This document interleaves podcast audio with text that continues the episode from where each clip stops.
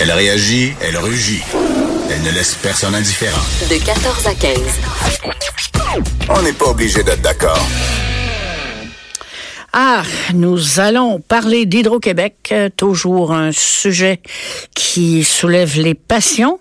Et euh, j'avoue que dans ce cas-ci, euh, c'est personnellement, ma passion personnelle à moi-même, qui a été un peu, comment dirais-je, bousculée euh, par une entrevue que j'ai entendue avec la personne que j'ai au bout de la ligne, euh, qui euh, qui s'appelle d'ailleurs, on va le présenter, Renaud Brossard, qui est directeur de la Fédération canadienne des contribuables, et on va parler de remboursement de des trop perçus aux contribuables.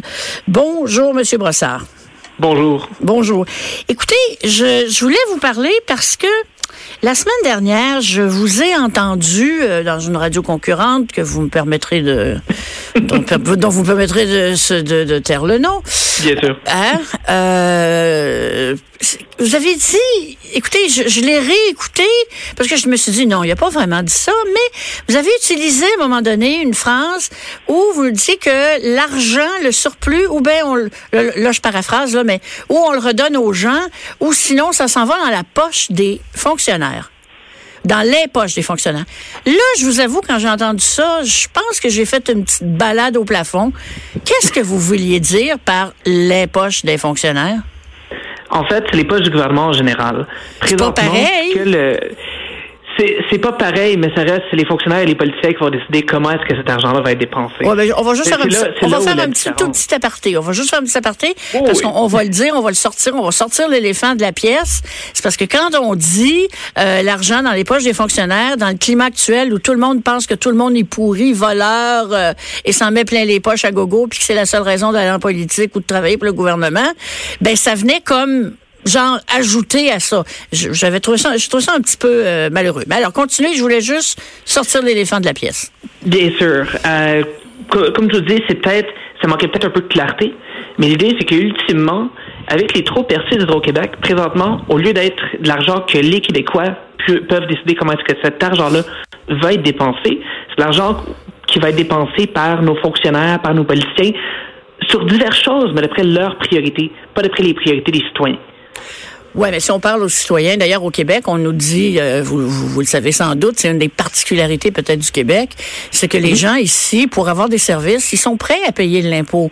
Et si c'est entre ouvrir, euh, là j'invente une situation, mais si c'est pour ouvrir une nouvelle école à quelque part, euh, je sais pas vous, mais moi j'aime mieux laisser l'argent au gouvernement que de la mettre dans ma poche puis aller m'acheter une piscine hors terre au mois de mai. Je dirais dans, dans ce cas-ci. J'ai rien contre les piscines hors terre, j'en ai une. Bon. Euh, les, gens sont prêts à payer de l'impôt, les gens sont prêts à payer des taxes, mais en autant que le gouvernement est honnête sur la sur sur le fait que ce soit une taxe ou non. Avec les trop perçus, le problème est que le gouvernement a un maximum de, de profit qui permet à Hydro-Québec de faire sur le territoire québécois. Quand on exporte, là, ça dérange pas, on peut en faire autant qu'on veut.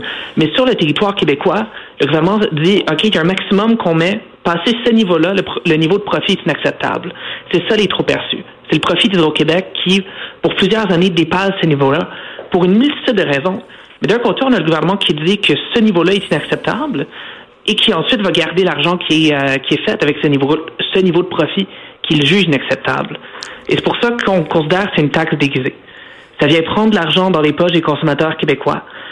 Quel que soit l'objectif pour le gouvernement après ça, il faudrait au minimum qu'il y ait l'honnêteté de dire ben oui, on va garder cet argent-là parce que c'est une taxe. Et présentement, c'est pas ce qu'ils font. Mais là, ils gardent la moitié ou ils gardent le total? Présentement, ils gardent la moitié. OK. c'est une, importante distinction. Oui, c'est vrai. C'est pas, pas le total. Euh, cependant, ils gardent la moitié uniquement depuis 2017. Donc, Et tout ça, ça remonte à quoi, 2005? Le début euh, de. exactement. en fait, le problème, euh, le problème date d'un certain temps quand même. J'ai pas exactement les, la, date de départ, mais les données qu'on a compilées euh, provenant du, euh, du vérificateur général, provenant d'articles euh, aussi du, Journal de Montréal, Journal Journal de Québec, remontent jusqu'à 2005. On a calculé que c'est autour d'1,7 milliard de dollars que le gouvernement a gardé en trop perçus qui ont été pris sur les factures des Québécois.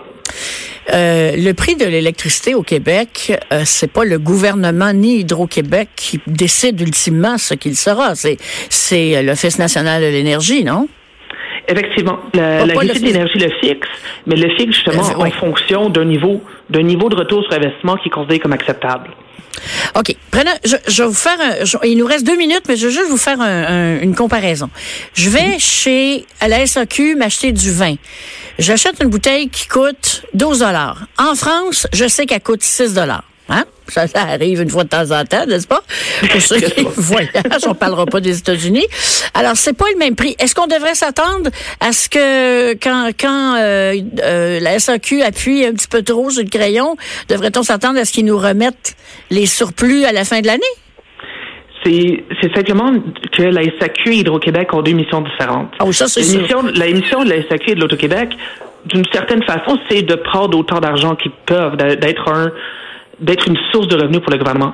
Hydro-Québec a aussi comme mission une mission de développement économique. Donc, quand il prend trop d'argent, c'est du développement économique euh, qui l'empêche de faire, étant donné des tarifs plus élevés, étant donné une, euh, une réduction de l'argent disponible pour les consommateurs d'hydro. Donc, c'est pour ça que c'est là où est la distinction. Entre vous et moi, j'adorerais si la, si la SAC, euh, si la SAC réduisait ses prix, mais c'est un autre débat complètement. Euh, Hydro-Québec reste une entreprise qui a un mandat de développement économique et lorsque, lorsqu'on nous charge trop sur le marché québécois, ça a un impact sur le développement économique du Québec. En même temps, l'argent qui est perçu en trop pourrait aller aussi dans le développement économique du Québec. Je vous dirais, la différence entre des subventions ou euh, le fait d'acheter auprès d'un entrepreneur auquel on fait confiance. OK. Ben, écoutez, moi, je, voulais surtout revenir avec vous là sur la question des fonctionnaires parce que je pense qu'on a tous, euh, nous tous qui avons euh, les pieds dans les médias, euh, de, de, de dire les choses telles qu'elles sont et que de peut-être de laisser entendre pour certains que l'argent allait dans la poche des fonctionnaires, ben ça aurait pu être quelque chose d'extrêmement troublant. Alors je pense que c'était important que vous de vous donner la chance de, de revenir là-dessus.